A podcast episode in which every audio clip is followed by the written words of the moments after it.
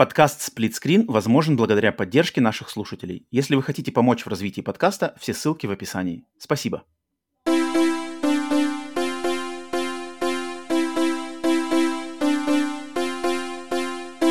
Привет и всем! Вы слушаете подкаст Split Screen с американской стороны Атлантики. С вами я, Роман, с русского полушария Павел. И сегодня у нас в гостях... Колин Мориарти. Поехали!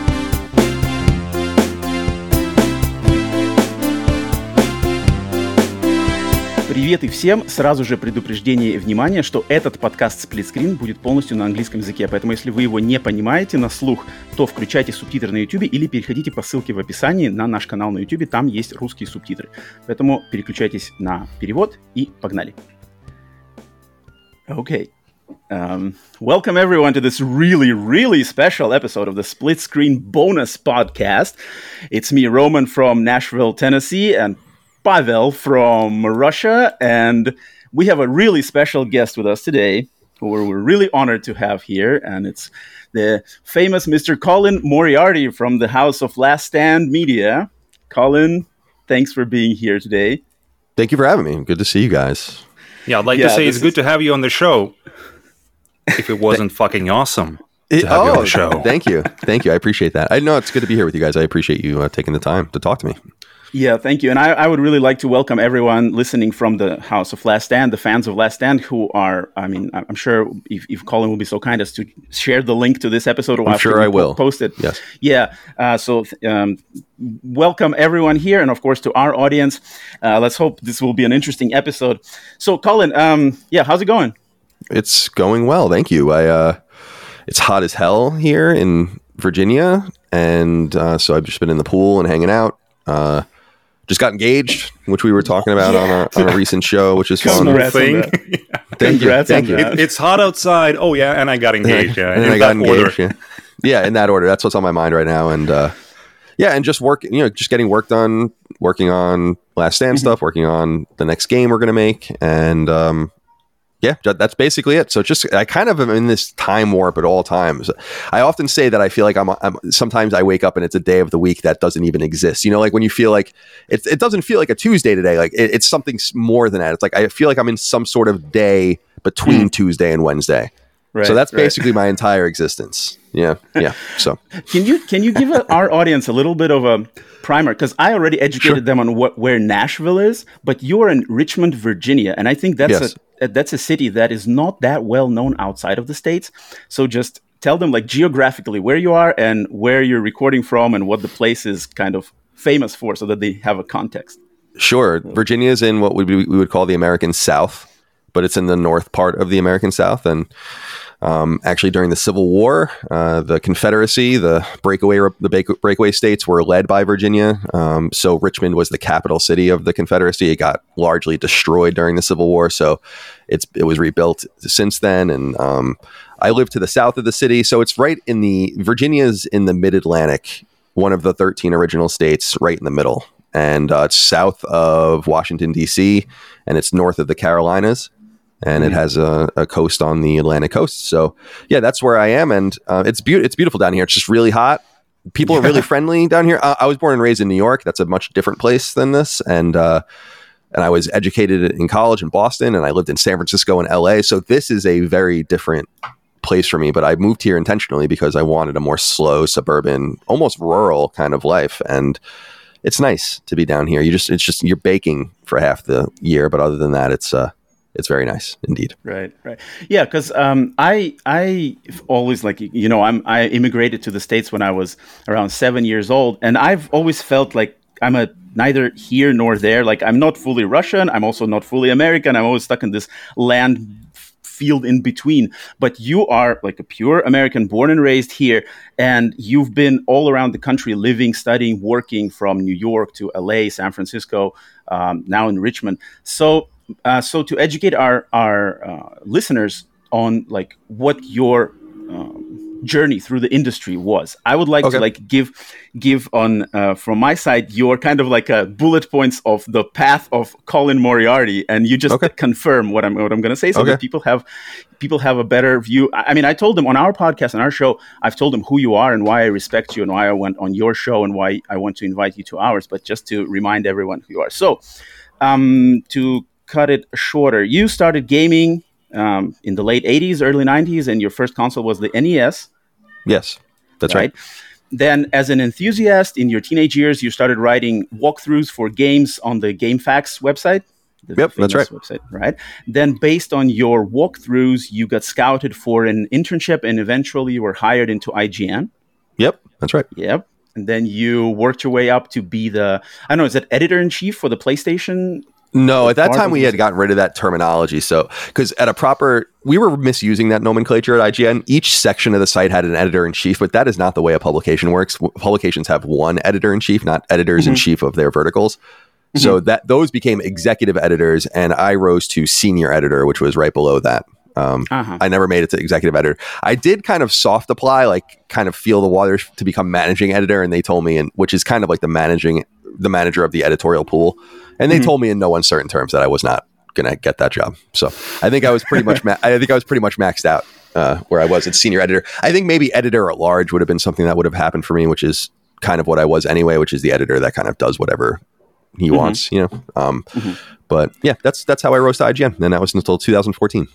Right. And so you were in charge of the PlayStation coverage in IGN, Right. but then after you quit IGN, you hired oh, you, you founded the first like one of the first gaming success stories on Patreon and within this uh, like fan funded sector Kinda Funny, company Kinda Funny, right? Mm-hmm. Yep, and then right. after after you quit Kinda Funny, you founded Last Stand Media, which is another meteoric rise to success, which ho- hosts the number one PlayStation podcast in the world in Sacred Symbols, and just one of the top gaming podcasts on the planet, I guess, right? Yes, um, yeah, that's that's right. Thank you. Right. Yeah. And that's here you are. So this is a primer.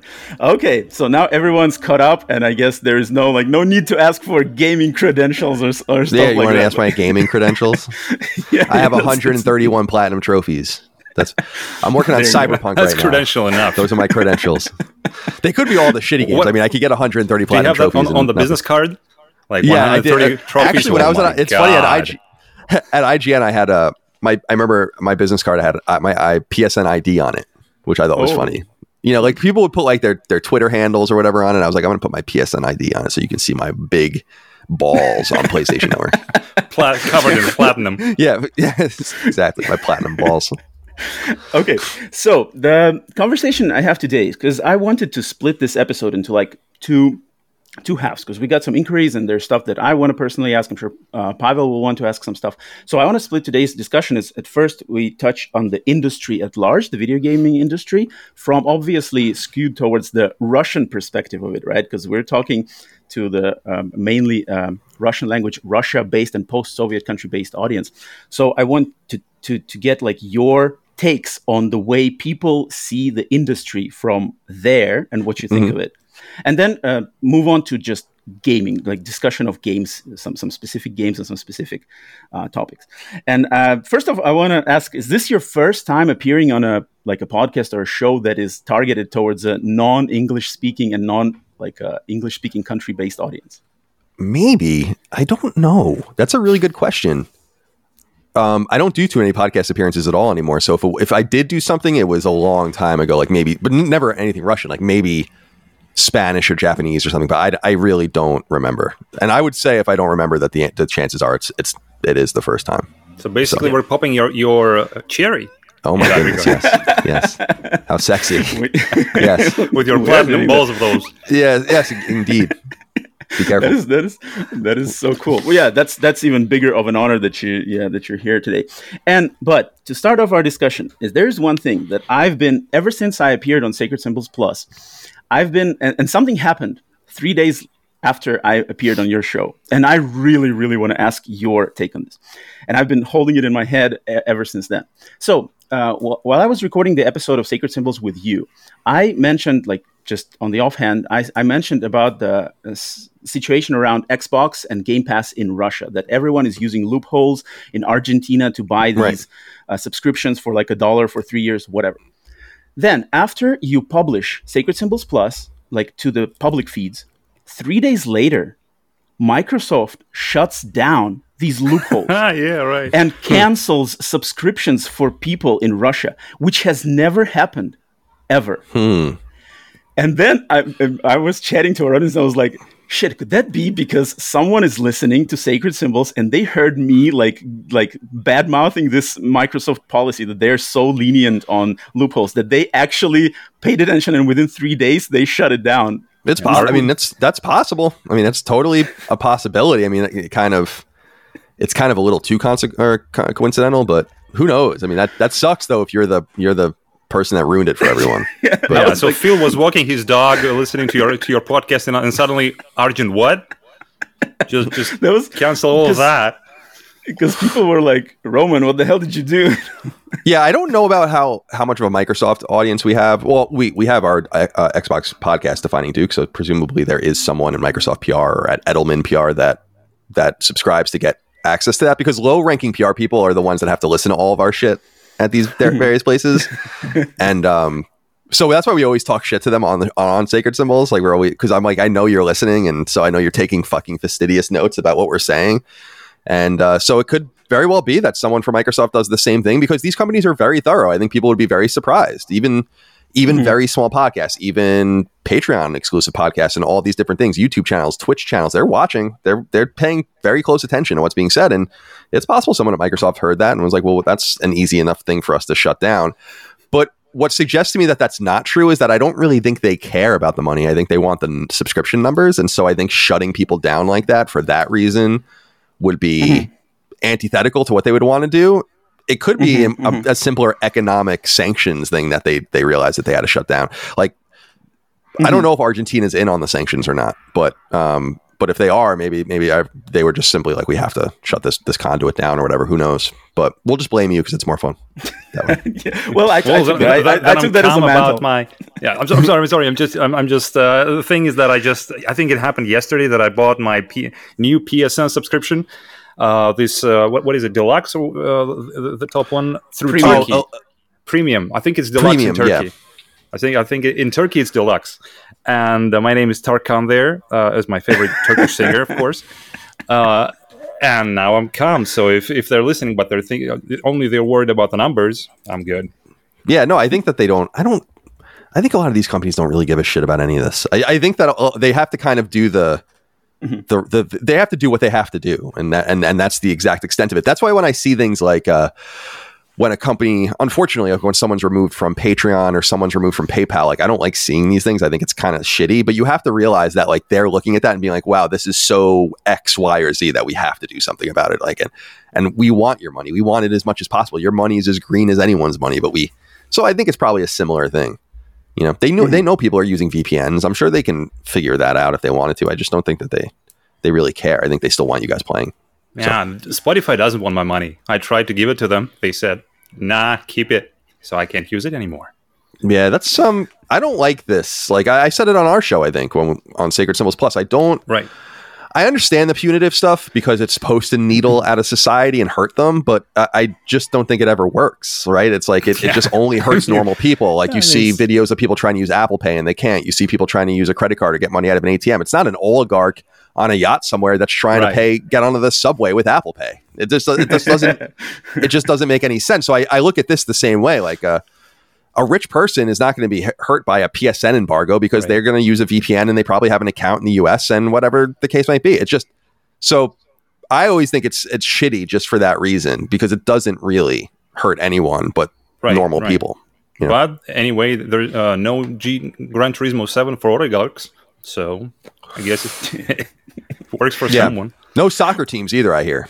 Oh right, so, right, right. Yeah, yeah, no right. Russian teams are yeah. Bye bye. Well, I want to be clear. I mean, I, I, I understand I, I, understand more recently about how the the Russian oligarch class in the 90s came to be and stuff and it's very interesting and and it's shady and there's no doubt about it but like I just don't I just I'm like there's so many other fish to fry man like I, I don't mm-hmm. know that's just that's just my my take but well, well let, me let, let, me take us back um, to Please. the world to the world before the sanctions happened because yeah. there's been this and we'll come back to post sanction world again but before the sanctions there was this mm, I mean, there's always been this discourse in the Russian gaming space about whether people in Russia are charged like fair amounts, fair prices for games. And most people think that they're not charged fair amounts. If people in Argentina are charged less. Why the heck are we people in Russia? We, we people in Russia have to pay the same prices as people in America. You know, the exact um, like if you if you convert the currencies, Yeah. people in Russia used to pay the exact same price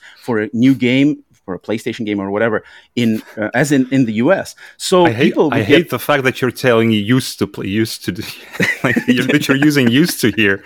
I hate Well, it. But please continue. Yes let's hope let's hope it'll come back to those golden times. Uh, but um, yeah so i want to i want to ask your opinion on this stance that people have in russia that they're saying like well sony doesn't want to admit or acknowledge that people in Russia don't earn as much and our currency is not as valued. But why the fuck they don't give regional prices to us, but they do it for Turkey or Argentina?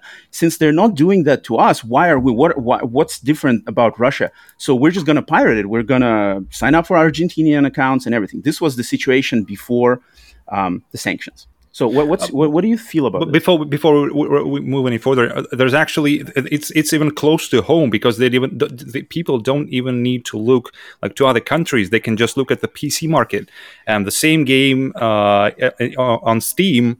Like uh, if it's I don't know any any any game you, you take like De- Death Stranding, uh, it it costs uh, a fraction of the price that you pay on consoles.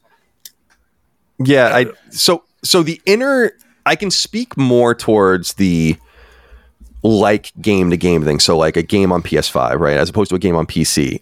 PC mm-hmm. pricing is totally. I have no idea how it works. We sell games on PC, but I, I, we don't sell very many, and, and we sell. We we also charge the same amount everywhere. Right. So I don't mm-hmm. have the I don't have the relevant math on w- how they extract that value and why games are cheaper there and how sales happen. I really don't understand. I think a lot of that has to go do with Steam's totally laissez-faire storefront where you can just put things on sale. Like if we wanted to put things on sale on PlayStation, we have to ask permission and then we have to wait for a sale and then we have to get like I think if I wanted to put Perils on on sale on Steam, I can literally go on and do it right now and it'll just be on sale. So I think that mm-hmm. probably has something to do with with the numbers, mm-hmm. but as far as my my approach because it's funny someone asked about on a recent call in on sacred symbols plus about this very thing like why what's going on with game pricing and like he, his question was kind of from a different angle but getting to the same same answer i think which was why does it why don't the bigger countries or the more wealthy countries subsidize the games to an extent where they can be sold for cheaper in the developing world russia's not the developing world but he was talking more about South America and Central America and all these other places. And my theory on this is that I just think the company should endeavor to have an MSRP that might be USD and convert it to other things that is consistent everywhere. I think everyone should be paying the same exact amount for their games. I don't think it should be relevant based on where you're from or any of these kinds of things because we don't really do that with other stuff.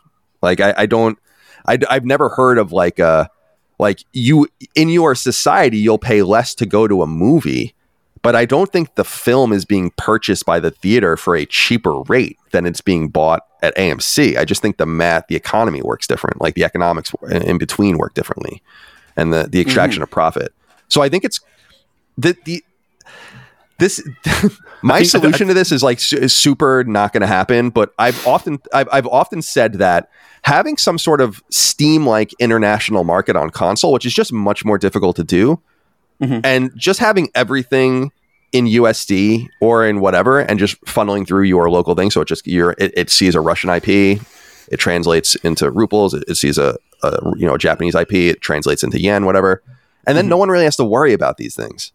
You know, it's not pharmaceuticals. This is entertainment. It, it- I don't think we should be like just giving things away for free and having like real cut rate prices and shit like that. And if the if people want to pirate that stuff instead, then they have to understand that that's the, that's their right. I, I'm not going to get involved in that stuff. It, it's like do what you want. Um, I think it's wrong. But if you do that, then you are sending the wrong signals to get the, the situation solved. In other words, every time you pirate a game, you're just sending the antithesis of the signal you want to send. Um, so that's kind of my take on it. I I think the, the the loosest storefronts like Steam are doing the best, and like you said, the prices are lowest because the competition is highest. So I just think that it might that might be in, in in and of itself why they want to keep these geographic boundaries up because if they allowed a, a, a market like that, then they couldn't justify the seventy dollar price point. But isolating everyone and making everyone pay the same, they can certainly do that.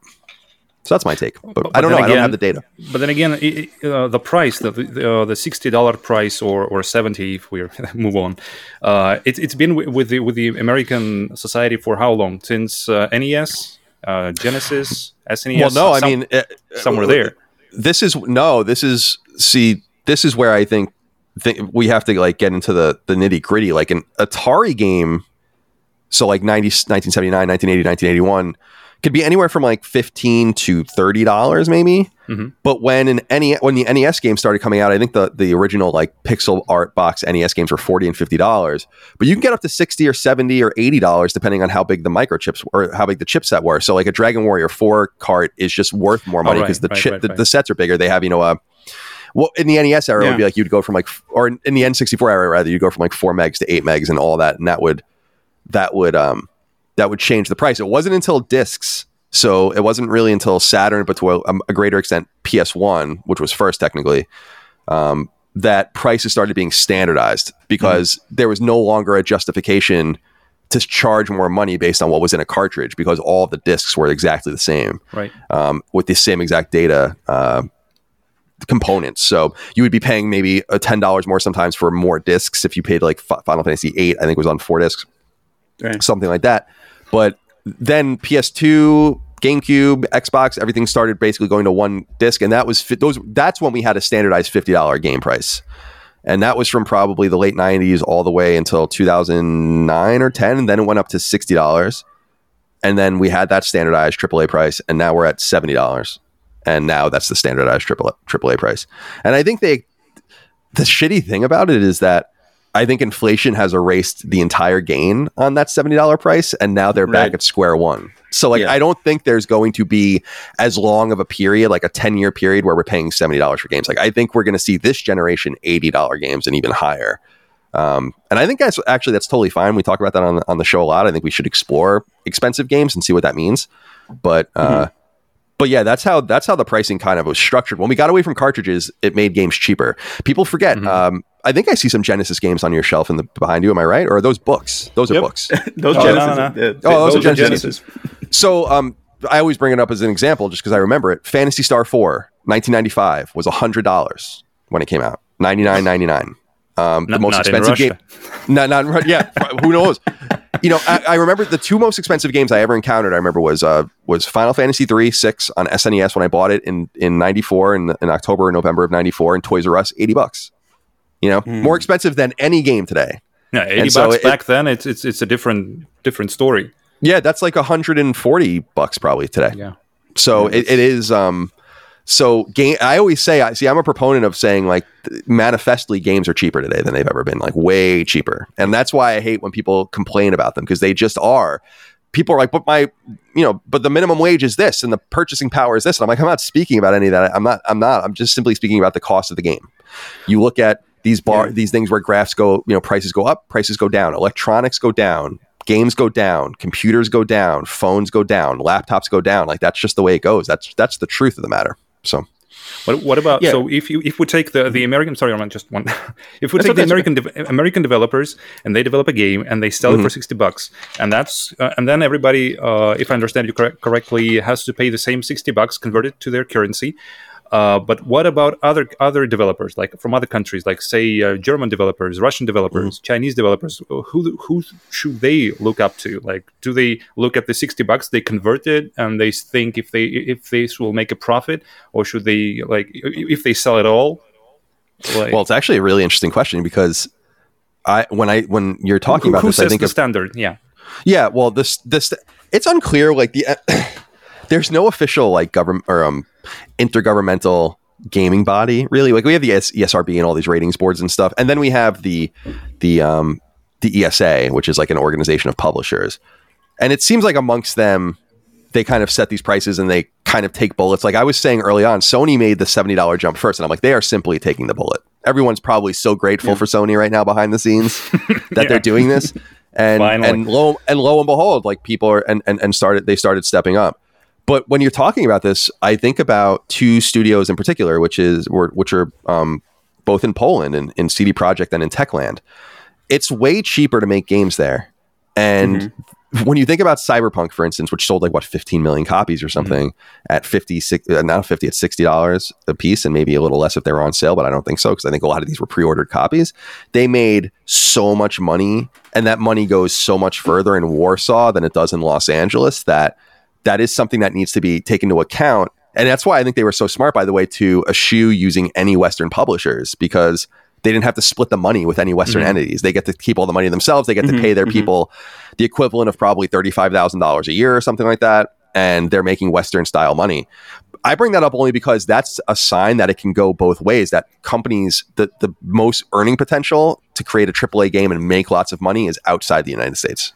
Because though I think Naughty Dog is maybe the most talented developer in the world, they are in Santa Monica, which is yeah. where you're paying yeah. $4,000 a month for your apartment you know, and you're paying 12% tax and you're doing all the shit plus the cost of living plus all of that. But you see a game like Cyberpunk, I, am playing it now. That's why it's on my on the top of my mind and it's so AAA.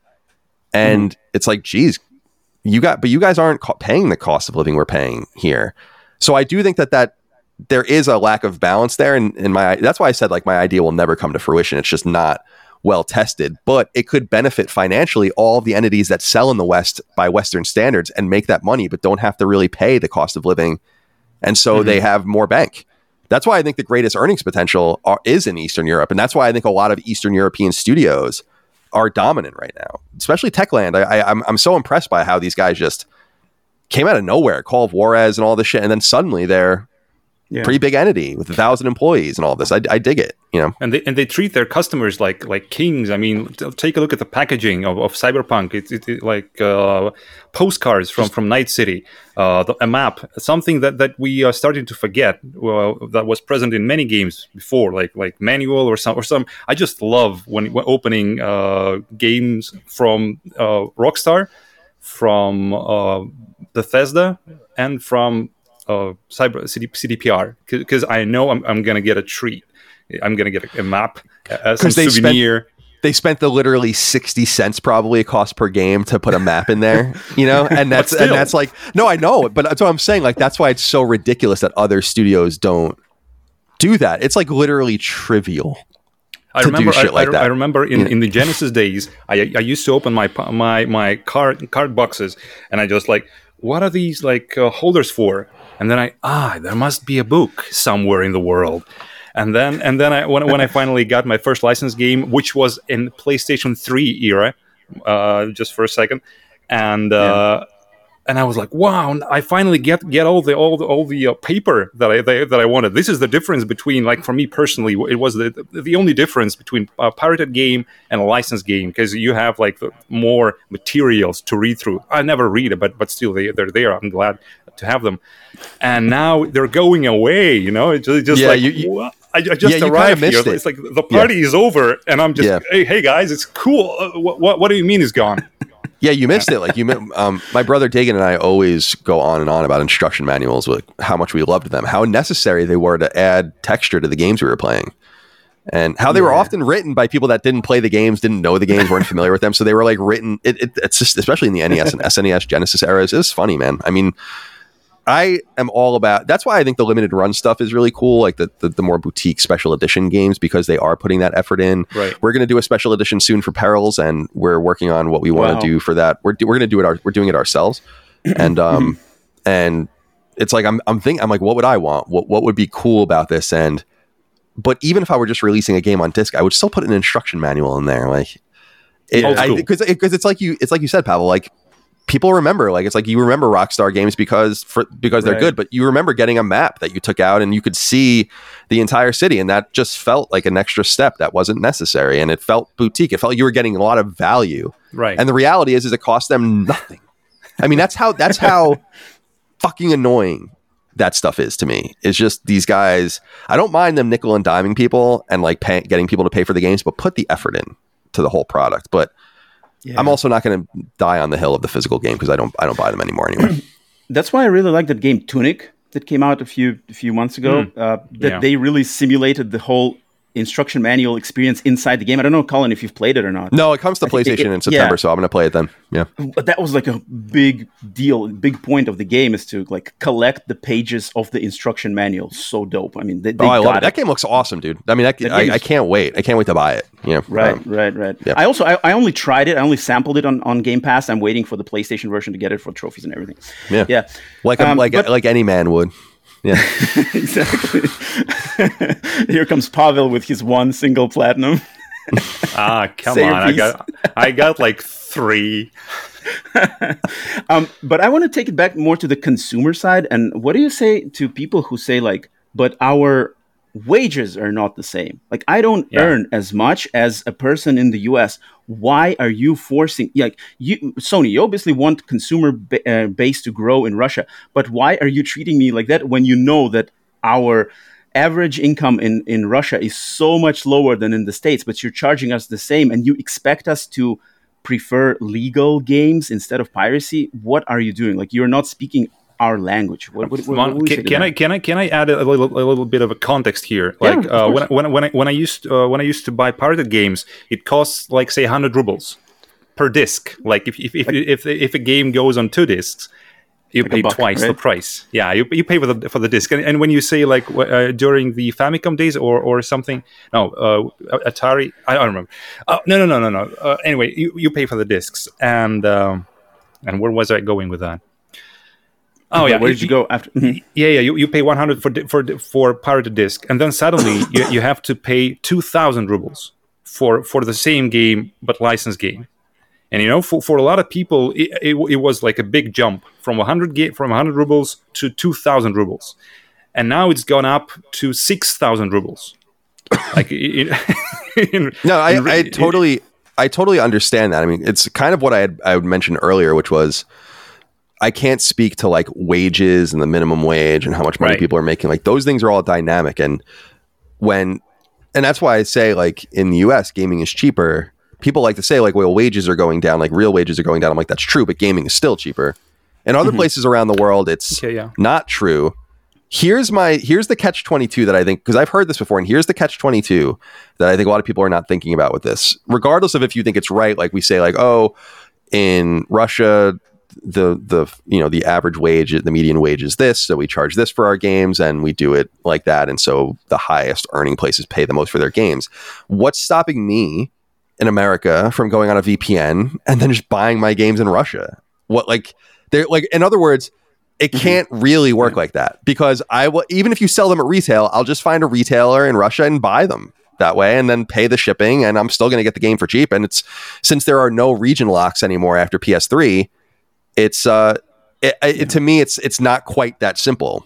That's why I think having a that's why I was saying having a very laissez-faire globalized Steam like marketplace on console where games are just sold at a universal value I really think, guys, because as as antithetical as it might sound to what's going on, like I think it'll draw prices down because I think people will realize, well, the the the market might be being balanced too high to the top now, uh, you know, towards people that are willing to pay a lot of the games. Publishers might say like, well, those are the people that are paying the bills, um, and we don't really know the answer to that. But I just don't think it would work on a technical level because it wouldn't. There would be nothing from stopping me from going.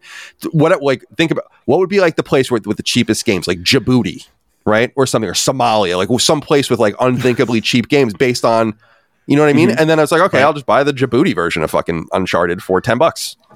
And but that's uh, what's happening with Turkey right now. Like Yeah, a lot, that's a, lot of people uh, from from Bel- Belarus, from Russia. Um, PSN is closed. Nothing's happening there. You, you can get free games, like not, not free PS Plus games, but nothing else.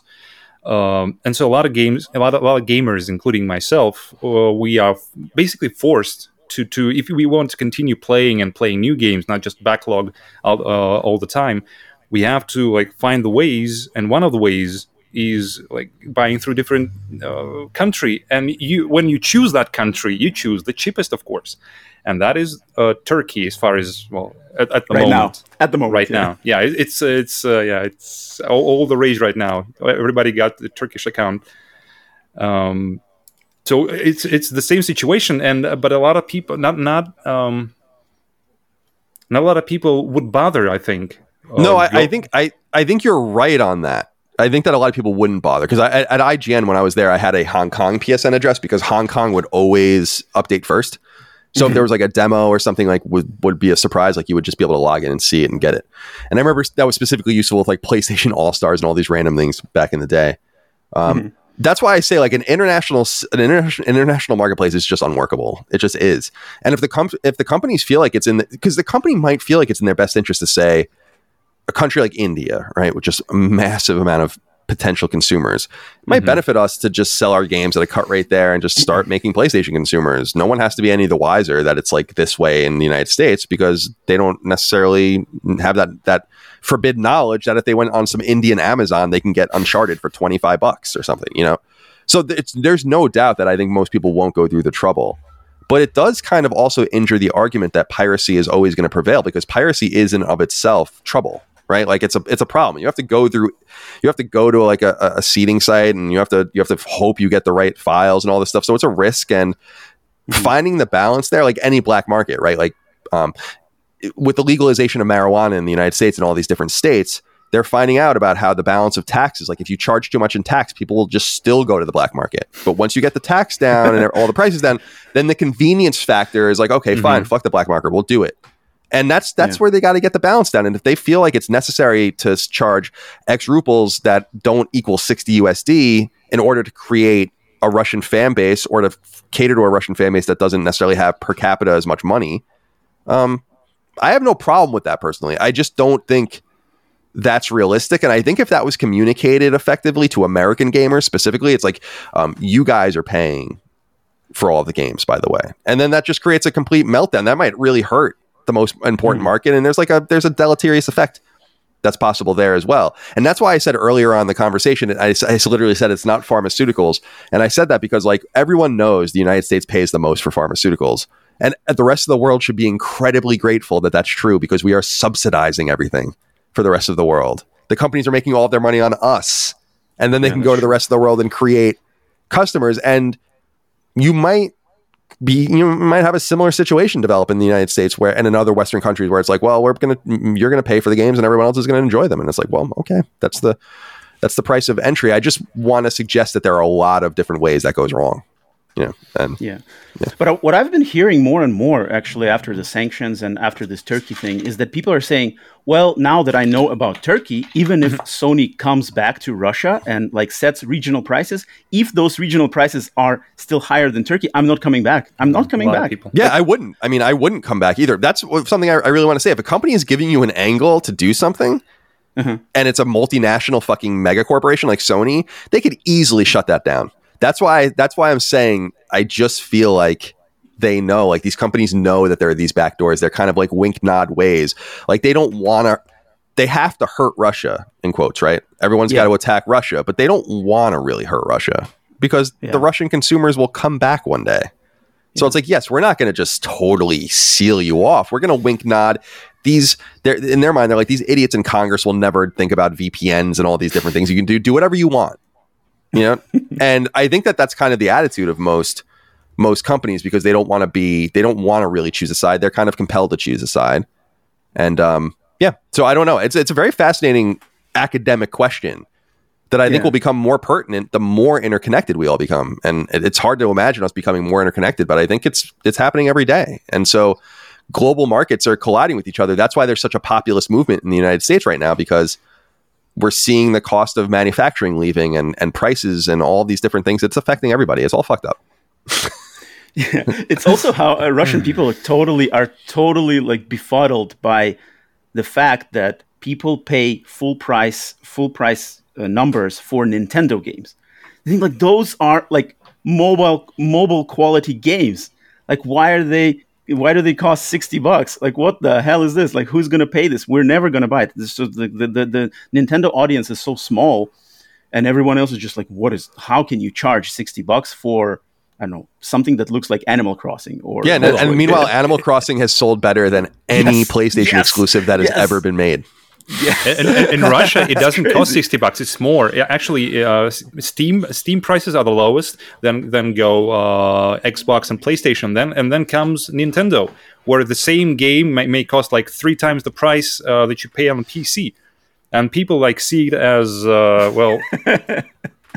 yeah, I mean, I would. that's crazy. I, I that's the thing is that I don't think like the market is the the market isn't universally tailored to make sense in that way. Like when you see something like, why wouldn't you pirate something? Just in hypothetically, if it's ten times more money, it's like, yeah, of course. I mean, it's that's fucking insanity.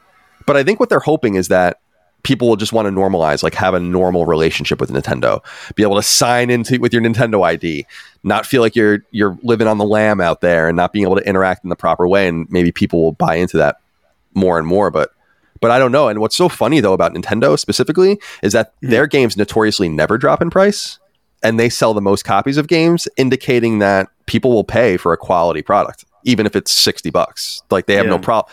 By the tens of millions, they're shipping these fucking games, and it's it's in, and it's not my cup of tea. But hey, man, The Last of Us Part Two, I think is is one of the most perfect video games ever in many different ways. Sixty bucks, ten million copies. Animal Crossing, thirty million. you know, so it's just it's it's it just goes to show me that I don't set the taste, I don't set the market parameters. You know, uh, and Yeah, so I mean, on. So I mean, even I have it. I haven't played it. yeah, yeah, we have a copy in our house as well. part of we the have a copy million house as well. right here.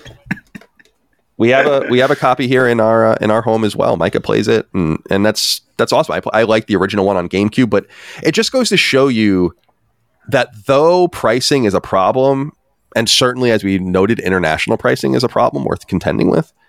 People will pay. You know these games. Are, these games are selling briskly, and you can't. It's not like Spider Man where you wonder, well, the twenty million copies, how many of them were sold at sixty? How many were at fifty? How many at twenty? Yeah. When you look at Animal Crossing, it's like no, every one of those copies was sold at sixty dollars. All of them, crazy. every one of them, and that, that is crazy. So, just a food Yeah. for thought, I guess. Yeah, well, going from discussing the industry at large, I'm going want to go a little bit smaller, but still being in a general area of, but mo- moving towards game like discussion and criticism and gaming journalism, because Oh. there is a thing. And Pavel, be ready. I'm going to throw you under the bus a little bit here. Okay. Uh, what I've what I've been because I'm I mean Colin I'm like you I'm coming I mean I'm coming from the Russian background and an American background so I've been learning myself the the way that Russian people based in Russia dealing with the Russian realities discuss games perceive games play games and rate games. And also how they perceive people who talk about games. So podcasters youtubers journalists whatever right? And i noticed this thing that in russia there's a there's a kind of a trend or or just a general uh, vibe that is like um and I, I, I Pa- Pavel, I'm gonna I'm gonna bring you as an example. This was this was like five years ago when I when I visited Pavel in, in Moscow when he was living in Moscow in Russia. Uh, I introduced your podcast. You were hosting um, PS I Love You at that time, and I was like, because Pavel was asking me like, who do you listen to? And I was like, yeah, this, my favorite podcast is this PS I Love You. Like, uh, they're a really good vibe and they give good information. And Pavel was like, ah, Colin Moriarty, like he acts like such a know-it-all. He knows everything, you know. And I just want people like to be more humble. Like, why can't they be more humble, like so and so?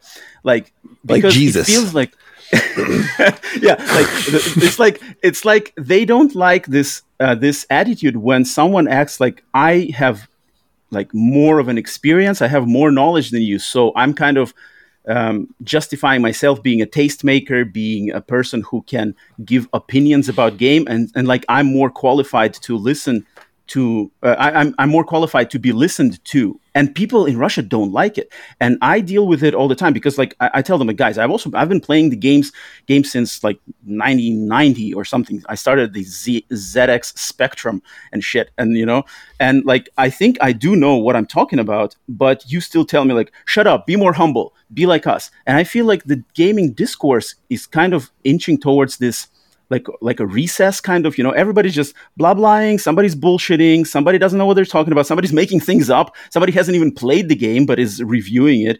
And then i wonder do you do you deal with that on your side that people kind of like um i don't know if they uh, accuse you of being like too much of a like a you know standing there because I, I I feel you have the cred you have the cred to say it like w- my comeback to Pavel five years ago was like dude Colin spent h- how long like several weeks at Naughty Dog like interviewing the people and living near the studio to write your um, article about the history of Naughty Dog. Like this is coming from like you cannot be more real and more informed than that. So yeah, I do think he has the rights to kind of just you know tell that like yeah I do know something better. So I think my opinion is valuable. But a lot can of people I, can I try and really get out take of the bus, like get from under the bus? out of the Like- like- yeah, yeah, yeah, of course, of from course, under the wheel.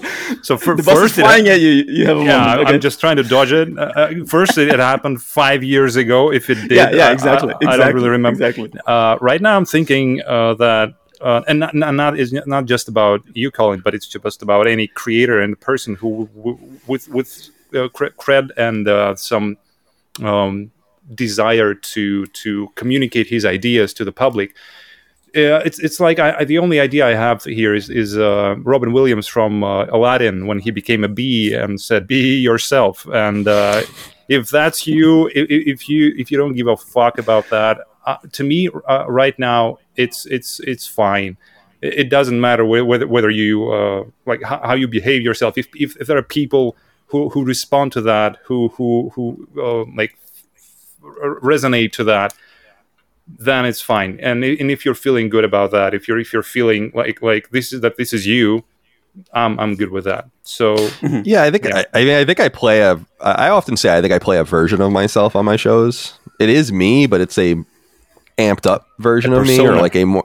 Yeah, exactly. Like, I'm, and it's a more sardonic and darker. I know the part I'm supposed to play, as it were. I have to be the straight man, right? I have to be the bouncing pad for Chris to be Mhm. funny. I have to make sure I order the the show the right way to bring the right silliness to it. And we know we it's funny you say this because we think we lose the most listeners because of how fucking unfocused we are. Not because of any uh of like the the the, the way people might fi- find me academic or in some way boring or in some way have too much bravado or whatever. It's often like we're often worried like maybe we should maybe we shouldn't spend an hour not talking about video games before we talk about games, but that's just the way we do a show. And I say that because um I don't really think about any of the other stuff. Like I, I, I am to your point, Pavel. Like I am who I am, and I. The the funny thing about that feedback is that I never is that I don't see myself that way, obviously, but I don't think anyone that really knows me sees me that way. I think often when people, I often tell people in my, or not often, but sometimes tell people in my family, friends, wherever, like, Google my name sometime, right, and just see Uh-oh. what you see, and and see if it like v- jives with you. And and it's often like what are what is, are they even in any way right? It's an unrecognizable persona that these people have spun up in this game of telephone about you. And um what i will say about about like expertise and all these kinds of things is that the show speaks for it our show speaks for itself. And if people like mm-hmm. it they like it and if they don't they don't. What I mm-hmm. want to be really clear about is that I, I think a lot about video games and I study them and I play them and I make them and mm-hmm. all of the rest. And if people don't find that credible or they find that too, I don't want to say too credible, if they find that too insidery or they want something else, I totally respect that completely. And I get that because I kind of feel that sometimes with some of the shows I want. I want a different vibe. I want a vibe that's that's not what I'm quite seeking. So I go look for something else. And I don't think our show is for everyone. But Mhm. I but I I do think that I am one of the, if not the foremost expert in games media on PlayStation. And I think that my repertoire, uh, or I should say, resume speaks for itself. I you know, led IGN's PlayStation coverage for years, and I've also been playing games for 30 plus years, and I wrote 130 strategy guides, and I've written hundreds of reviews at the biggest game site in the world, and all those kinds of things. So those that is that is relevant experience, and I think it goes to the the old 10,000 hour thing. Like you you do something for 10,000 hours and you become a master of it. It's like, well, this is the one thing I've done for 10,000 hours. Like I'm I always Micah says I'm too self- my my fiance my fiance says I'm too self-deprecating, but it's like I'm not really good at very much. I just have an Mhm. inquiring mind. That's it. And I'm like really stupid with tools. I can't put shit together. I can't do like I, I'm you know, I'm athletic, but I'm not you know doing anything too crazy like I, I just but here in this space i feel very comfortable and so i want to bring that that expertise to bear and i think over the years it's worked that's why i think i've had people that have listened to me for so long because they believe it and they know it and i also think another thing Yeah. that brings us a lot of credibility is we are truly on the outside we buy our own games And I want to be like clear about that. I'm not buying everyone's games. I buy my games. They buy their games. They can play whatever they want. We have no communication with PR. We have no communication with marketing. We don't get anything early. We don't do any previews. We don't take any codes. Are they You know, reaching? Are they reaching to you? once in a while they do. And the only things we say yes to are if they're like we're friends with an indie developer. So when Drinkbox, which who I'm in the I'm in the credits of their games, so obviously I'm a, I'm I'm biased towards them in the special thanks of their games or whatever. It's like okay, send me a code for your game. I mean, that's um, that's that's different, but but we and we make clear that that's the case. But no, we don't. And we also the important thing is is we don't accept what we what is called endemic advertising. We turn down all money from any gaming entity. You know, we've we've mm-hmm, been mm-hmm. pitched on all sorts of shit to, to sponsor all things sorts of things, including mobile games and things we make fun of. And we go back and we're like, don't they realize that we fucking make fun of mobile games? And it's so craven that they're like, well, we don't they don't give a shit. You know? And it's like, well, we do. So the answer is no. So like our ad reps don't even bring us anything. They bring us only what are called non-endemic ads. That's why you see things that have nothing to do with games on our shows. So we try to take that stuff very seriously. So people like Stray just came out, right? And when mm-hmm. Stray came out, everyone had their reviews up a couple days early and then their spoiler cast, and we hadn't even played it yet. Right. And Yeah. th- to us, to a lot of people, that could be a disadvantage, but I think it's a mega advantage to us. It makes us seem and we are like everyone else, and we play and talk about the things as you're playing and talking about them. You're not being talked to from a platform. So we kind of the, the whole thing you were saying, Pavel, about kind of speaking from a place of, you know, of expertise, but is it too much or whatever? And, and kind of what you guys were saying. I think it's the they have that problem because they have the rarefied information, they have the access, they have the money and all that stuff. We have our fans. That's it. You know, Yeah. we couldn't run as an ad operated unit. I mean, I could survive if if we ran only on our advertising, it would pay me, and that was about mm-hmm. it. Patreon is totally necessary for us to survive, and so I, I think we have a good balance. But I also think it stops us from growing. Like I think I think if someone sees like oh Sacred Symbols on iTunes, the biggest PlayStation podcast, they listen to it, and it's literally a half an hour of um, this guy talking about how he shit on his girlfriend's couch. I was telling that Pavel that- about this yeah, before I the think show. that, that I think that turns people off more, but it's our stubbornness to not be anything but what we are that I think makes the show special. I think we could even be bigger than that. But yeah.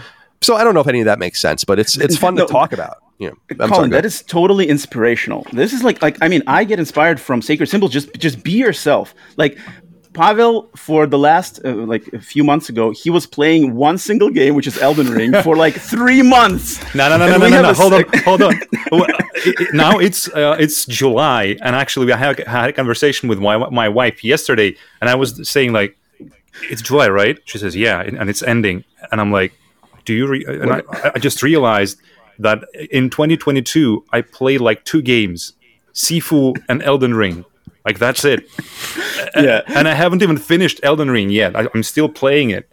I mean, I think it's good. I just want to say, by the way, one of the things that is great from detaching us from this cycle of previews and reviews and codes and stuff is that we truly do play whatever we want, no pressure. And Yeah, so you is- would be very welcome awesome. amongst us. That your attitude would be very welcome awesome. amongst us. Yeah, I'm sorry. Ahead. interesting because a lot of video game uh, video game essay guys like uh, I don't know Nicky Jakey up is not down I think uh, uh, Ranton like the guys that I'm following and I'm, I'm waiting for for the videos and uh, like, like there's a common trend that I, if I want to, to to get a review from them I have to wait a couple of weeks if not months for them to play the game to write a review and make a video and then and then they, they release it and they get the views from the people. They still it's not they're not writing this uh, zeitgeist like they, they if, if the game is released is released today uh, so the review must be released yesterday. Uh, and they're they're doing it at their own pace and i like it. I don't know for some reason i love it. Yeah. I, lo- I love when they, when people take time uh, with the game, with with whatever. But if we're talking about the games, uh, and they play it at their own pace, they complete it at their own pace, and then they release the video, uh, sh- sharing their thoughts, uh, not just rushing through. Like I, I'm, I'm, I'm imagining rushing through Elden Ring, and it pains, it, it literally pains me. To, to think uh, how much uh, of good stuff like like the best stuff I've seen in years you just don't get it. You just you just rush through the main story like the main path. Uh, you complete the game. You see the end credits. You think you complete the game, and then you share your views. And what what what, what is it worth? Like uh, I totally agree. But doesn't it also suggest that these people that do that kind of stuff have no real resonance because the, the only resonance they have is hitting the embargo so that they're Exactly. there during the zeitgeist, right?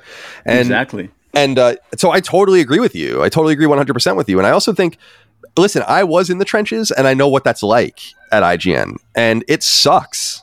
Sometimes it's fun getting early access and you're excited because you know you're one of the first people in the world really playing a game outside of a studio. But for all of those things where it's like, oh, we get a game really early and we get a lot of padding. I mean, mm-hmm. as far as I understand, they had Elden Ring like 10 days early or something like that. And it just It's doesn't nothing. seem Ten Yeah, days is not. nothing in Elden Ring. It's not. And and yet they have this economic pressure to say like we must render a verdict because by the time you're actually done no one's going to care. And i'm like but if people cared about your opinion then they would care no matter when you rendered it. So i totally agree with you. I also hate review scores. That's why we don't do any of that kind of stuff on on um, our content.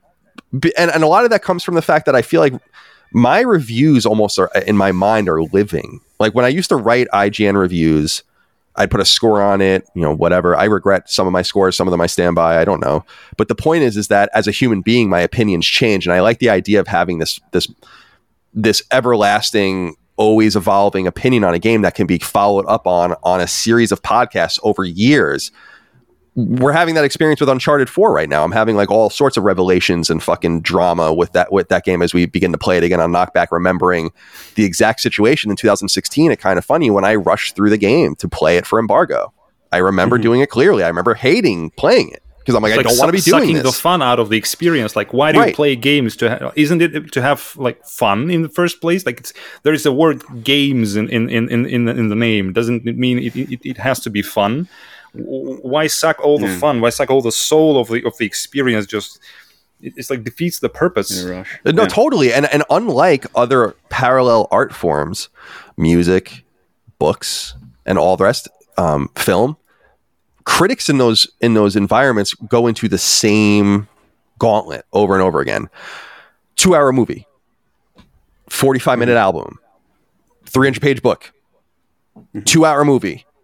You know, over and over. You know, like and then like sometimes the movie's three hours. Sometimes the movie's 90 minutes. Okay, sometimes the book's 200 pages, sometimes it's 500 pages. Sometimes the album is a double album and it's 75 minutes long. Sometimes the game is two hours. Sometimes the game is 400 hours. Sometimes the game requires you to play it three times. Sometimes the game requires you to play it online with a 100 other people. So it's like you can't, we're putting round pegs in the square holes. It doesn't make any sense. And that's why we just totally resist that because it really Yeah. it is nonsensical. And that's why i was glad actually ign started doing this after i left but like they've started going back and re-reviewing games which i think is a good thing. Like keep your old review live but if a game is alive like warframe we reviewed hmm. warframe when i was there in 2013 and they re-reviewed it i think last year. It's like of course. It's fucking crazy that you have a review for warframe in 2013 that's like still your verdict from a person that hasn't worked there in like seven years and the game has totally evolved that's the beauty of our uh, that's the beauty of shows like like, No Man's this. Sky, for example. right. Like, exactly. That's another Yeah, game i think they went back and looked at again because it deserves it. I mean and Yeah, you have to. so i just don't i don't know. Like i just feel like game criticism by nature is just so complicated because it's not just and i don't want to say just in quotes but it's not just putting on headphones and listening to music and you're you're a music critic and this is what you do and you're listening to the music and it's not going to require anything more than honey, any other I'm album. working. Right. Exactly. But it's not like you it's not like you get the new you know it's not like someone gets you know the new album from whoever and it's like all right i need i need you to give me a week on this one. It's like i don't think so. Like you just need the same 45 minutes to listen to it. You might want to listen to it four times. That's going to take you three hours and and you're done. Yeah. that's three hours. I didn't even see the cyberpunk 2077 splash screen after three hours when i was playing the game. That's in true, fact it that's took me five hours to see the goddamn splash screen. I didn't even know that was happening. I'm like that was the intro Jesus Christ. So I, I just and, and Jesus isn't that a great example? Uh, The the how Cyberpunk totally misled everyone. The whole review situation about that game, especially on Oh, yeah. PlayStation, that's just another example of brokenness because you're not going to see a movie on bad hardware or a movie that's like you know ki- that needs to be patched later. Cats, I think, was the only example I've ever heard of a movie that was patched. Like you're, it's just it's totally different. The expectations are different. So we need to. I- Star Wars. I, Sorry, I, yeah, no, I, Star Wars was patched. was repatched and, and remastered. but I think that uh, I think that we need to just this is the kind of shit that needs to approach games like conversations, ongoing debate, uh, new considerations for old things, and how important things become and how bad things look in hindsight too. I think that that's fun. Like gaming should be a dynamic scene like that. That's why it's so. Even though we we play into it like anyone else, like it's such a shame that it's all reduced to Metacritic or what a Wikipedia yeah. page or whatever. It's like oh, it's like so much more than that. Yeah. But staying a little bit longer on the topic of journalism, I have a question from our listener, Stickman, who's actually he's a Russian-born person, but he lives in Chile, and uh, muchachos machos. Uh, thank you for your question. He's asking about uh, actually Jason Schreier, who I've known you've you've been you've known personally and you've mm-hmm. uh, worked with him and stuff. And he is actually one of the most respected and listened to gaming journalists from outside of Russia in the Russian sector because his because his books were translated officially into Russian and people read them. I know Pavel has read most of his books or at least a few of them, uh, right? I've, I've read the first one and I'm still uh, right now in the middle of the press reset. Yeah. So, and I know, uh, Colin, you've had your like various you know opinions about uh, mm-hmm. jason's work. And so stickman he in his question he's asking actually what do you think of jason schreier as a journalist? And also what do you think of his books specifically? Yeah the first i, I got a, a, early copy of his first book. I honestly didn't read it. I was still friendly with him at the time but um i've heard nothing but good things about the books. I'm sure they're great. Um and i respect jason as a, a journalist. I don't think he gets things wrong. Really, I think he's got great contacts. I think he's a good writer. Um, I think he's a complete dickhead, and I think that's totally that's a totally different thing, right? Like that, but it doesn't take away from his. Like I think he's unbearable in a lot of different ways. Like it, mm-hmm. a lot of people in the industry have become totally unbearable parodies of just mm-hmm. you know exactly what I'm, t- I'm saying but i just think professionally why would you it, you would have to be pretty dishonest with yourself to be like oh this guy's like a hack. It's like no, i don't think so. He's just someone I, I, don't personally care for very much but when he says something i listen because he has good connections. I don't know anything that he's really ever gotten wrong. And mm. i think he's one of the few people in journalism and games that tells real stories. Like i used to at ign when you would go to studios and you would talk to people that actually make games and you actually have some sort of understanding of how games are made. Like i think I think, unlike many people, Jason actually gets the mechanics of how games are made. And I mm-hmm. do too. And I think a lot of people have no fucking clue how games are made, but write about them and talk about them. And I think that his writing kind of shows that level of knowledge. His it does. I, I yeah, can vouch for that. Yeah, and his breakdowns of different scenarios and people talk to him. So I mean, you can't deny that to have connections like that and to to break stories, people have to trust you. You have to have a good reputation. You especially have to have a good reputation in the inner chatter circles in games and production and all the other places. So that says something about him too. But I also think two other things are true. Like I said, I think that on a personal level, I think he's totally unlikable. I don't know why he went down that road mass banning people and just talking shit about people and just being totally insufferable in that way. I think that hurts his brand and, and to mm-hmm. some. And I think some people have a hard time disassociating that from his work.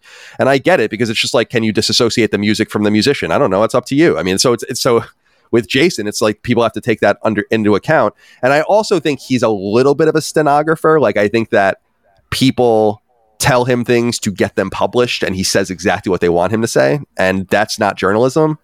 But and he even hmm. says that in the beginning beginning of the book, like all the things that you have in in the uh, in the book in, in the quotation marks, they they were said to me directly, and there they are as as they were said verbatim. Right, and that's good. That's journalism, but when used to the because that was the way history of Naughty Dog was, for instance, like that. Those were all real quotes, and but when it's used to an end, like in other words. Mm. He doesn't form a hypothesis, I don't think, in some in some ways, and then chase the story. I think he has the hypothesis that works towards the end that he wants. And it's always labor is mm-hmm, under mm-hmm. in trouble, publishers are bad, anyone with crunch money is bad, crunch is a problem, and no CEO deserves any money that they make, no executives good, no one, you know, there's no way that the the um let's say the evidence would always point you in that direction unless you wanted to be pointing in that direction. And I think that's totally valid. But uh, otherwise, I think he's he's pretty good. I mean, you know, there's not very many people that I really can only think of like a handful of people. Andy Robinson, uh, Jeff Grubb to an extent, and him. That those are and Tom Henderson, and and, and then you have like the leakers. Yeah. and the anonymous Yeah. leakers. But that's that's it. Uh, you know, the guy that was leaking this summer or early in the spring that was clearly working at YouTube. He seems The to be snitch- out now. snitch, The- yeah, the snitch, right? Like, Yeah. yeah. But as far as people that are reporting on the ground, people are telling them things and talking to them about stuff. Like, there's only a handful of them, and he's definitely at the at the um at the tip of the spear. So he has to. You have to respect him for that. But you don't have to like him. I don't like him. But I'm, I'm not. I'm not petty. I'm pretty petty, but I'm not petty enough to let go down that hole where it's like it's. I don't. When I see a story from Bloomberg and I know I have to put on sacred symbols, I'm not like ah.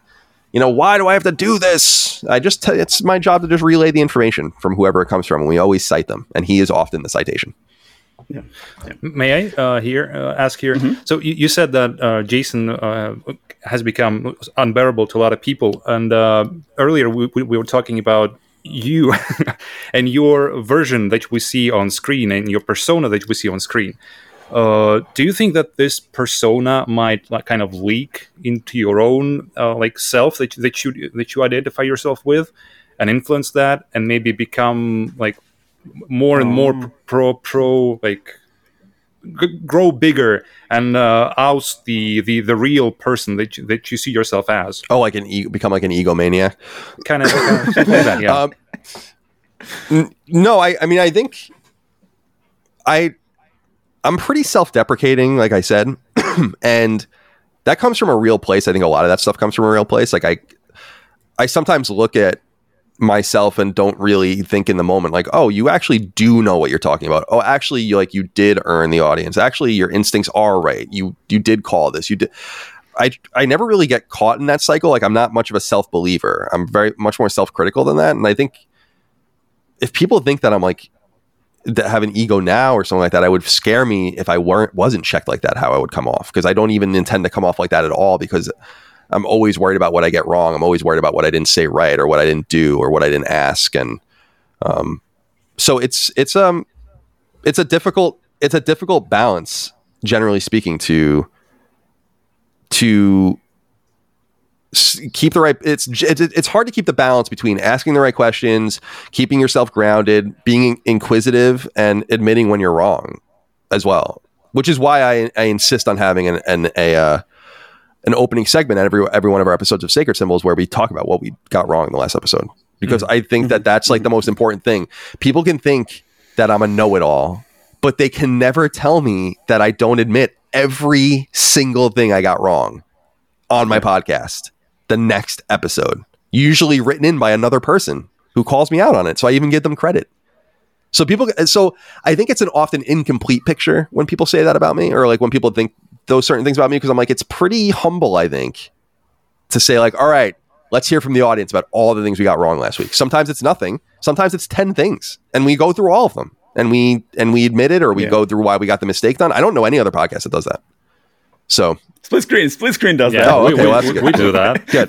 But I think it's I vital credit because- sacred symbols for that. I think it's vital simply because if you have It's a vital. listenership for a long period of time and they listen to every episode or most episodes, they know you're doing that. They know that nothing's getting by the goalie, and that's a that's a big. It's not like I'm hoping. God, I hope you didn't notice that I got the publisher wrong on this game. It's like no, we got to correct that. We have to correct that. Maybe a lot of people didn't care. Certainly, a lot of people didn't even notice. I get things wrong sometimes when we talk about them in the show, where I'm like, none of you noticed that I got this wrong, but here is what I got wrong. It's just important to be accurate like that, so they trust me and it's it's it sounds so transactional when I say it like that, but it's true. Why the fuck would you listen to me if you didn't trust me? Yep. I think that's actually that's actually the essence of being truly humble. I, I, I feel this is what means to be humble. Not like you know you don't voice your opinions, but actually admitting your mistakes, admitting that you're wrong, admitting that you don't know uh, everything. But when it comes like when people ask you of something that you do know, you voice your opinion, which is an informed opinion. And that, I, I mean, I think a good example for me is Eminem, right? Like one of the greatest rappers of our times. And he's a super humble, like superstar as, as far as I know him. Like he doesn't do many interviews and he's just being like all under the radar. But when it comes to rapping, he comes out and says like, fuck it, I'm the best. You all fucking suck and prove me wrong. And I feel he earned it to say it. And then like nobody can really blame him. So I feel, I, I see like a parallel here that like just be humble in admitting your mistakes saying that you're not perfect but when it comes to like to what you know voice it and voice it confidently. And I that's a lesson I learned from you, Colin. I, am like I'm not ashamed to admit it. So like I, I, can say it that I think that's that's the way that this kind of thing um, should be done. But so we have a little bit of time left. I I do want to move on to some gaming discussion, like actual games, sure. specifically. And one thing that I want to touch on and I think under that under this topic there will be some other um, more specific points. Is that on on a, I think on the last episode of your podcast I heard you voice an opinion uh, in response to a uh, listener inquiry that you said that you think that in schools some like books literature classes can be uh, changed to video games like instead of like 10 books do like uh, eight books in, in literature classes and devote time to two video games instead of books, right? So, based on what you voiced on this opinion that you said in response to a listener, I, I want to raise the question of video game narratives and the quality of video game narratives.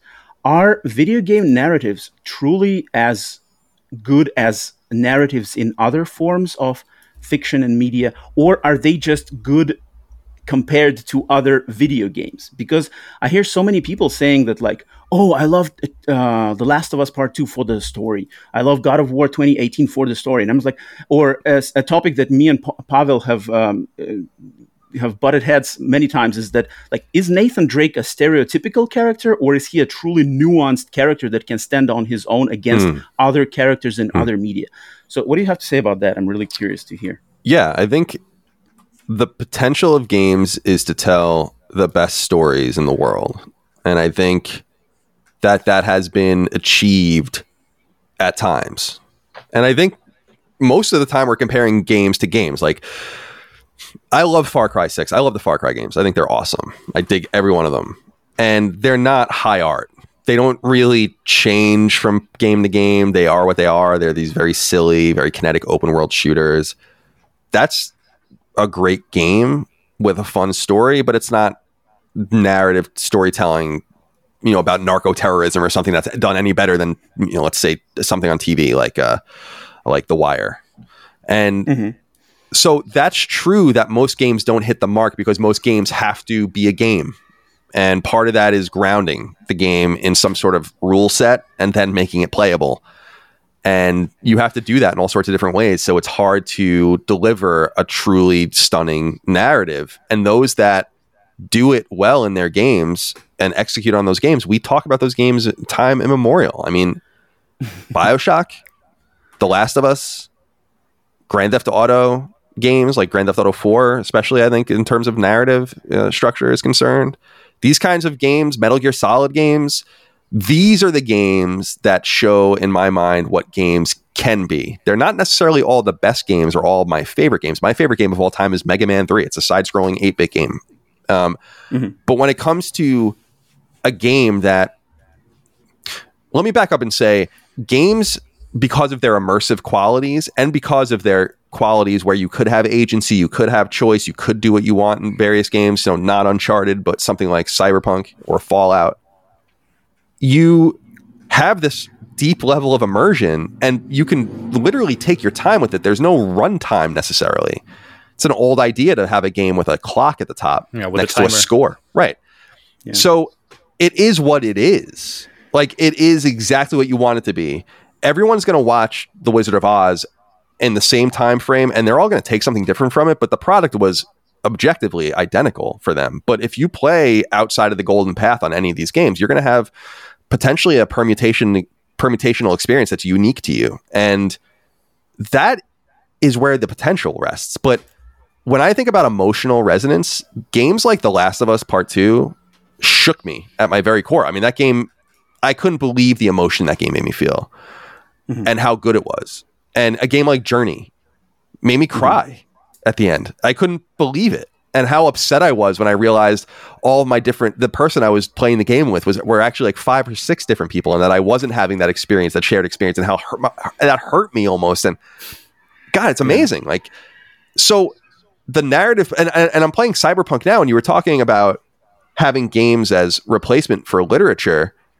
I think it'll take time, but I don't see why that wouldn't happen. And I know I keep going to Cyberpunk because it's on my mind, but the the codices alone in that game are more fleshed out, better written science fiction than much of the sci-fi that people would read today, right? And Well, if hmm. if experiencing if literature literature is reading, but if literature is broadened to the idea of experiencing a story, then games are the ultimate arbiter of, of this of this craft. Literature is nothing compared to games, right? Because The ultimate vehicle. Right. Exactly. That's exactly right. Literature can Yeah. only be the literature's potential is the linear game. And so anything beyond the linear game, and I love linear games. I'm not mis, mis don't mistake mistake me on, on that. But anything beyond that is the scope of widening the potential of storytelling and within the, the realm of fictional linear games. So an Uncharted against a, a, a book like uh, No Country for Old Men, I just read, for instance. I mean, it's a masterpiece. But when you put these things parallel to each other, there's still potential in linear games to be a more riveting story than a movie. I think I love Indiana Jones, but I think the Uncharted games are more interesting than some of those indie movies.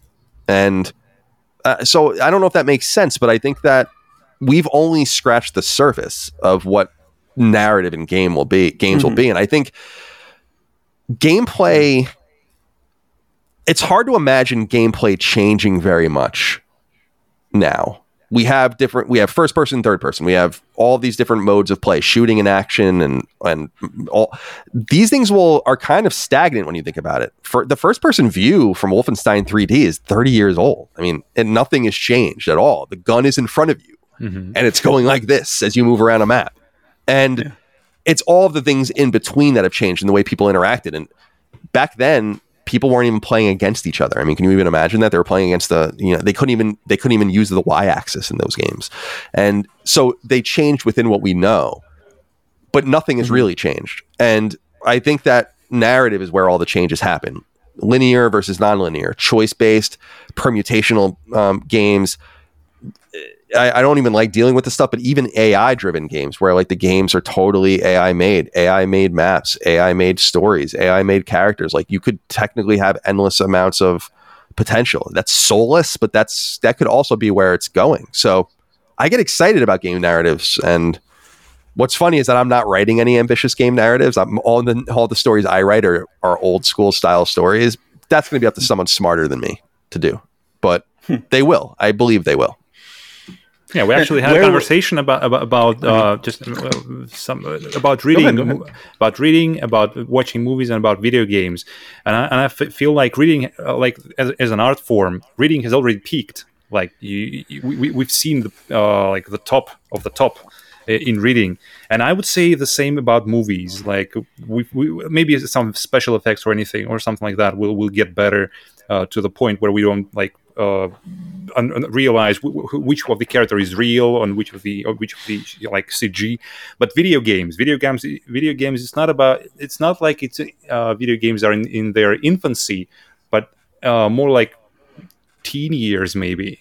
Yeah, Like, I would say not so- even maybe even adolescence. Like you know, like Yeah, it's, so much to go.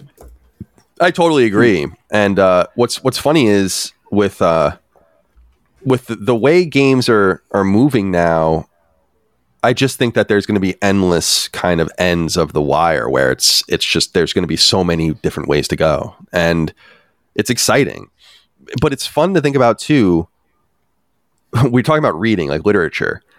There generally was no literature 300 years ago. I mean, people really forget about that, with the exception of like the classics and some random, you know, a lot of people are writing plays, poems, epics.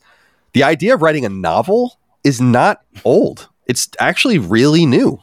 There weren't regularly published novels until the 19th century, you know?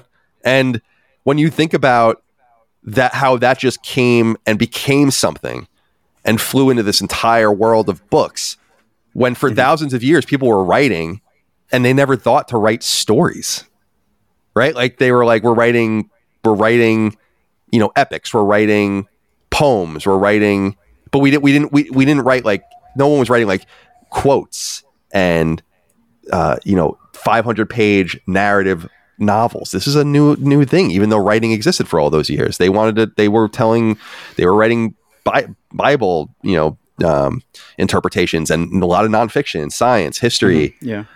it's and people were like, no, we write when when we deal with fiction, we we deal with plays, we deal with satire, uh, we deal with all those kinds of things.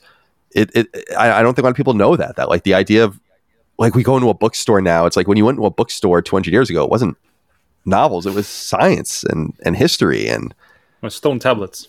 exactly. It's, it's just I find that so interesting. So I bring that up only because when we think about where books have gone and how b- now books are optioned into great movies and books are even optioned into TV shows and all the rest. And now games are optioned into TV shows and and so who the hell even knows?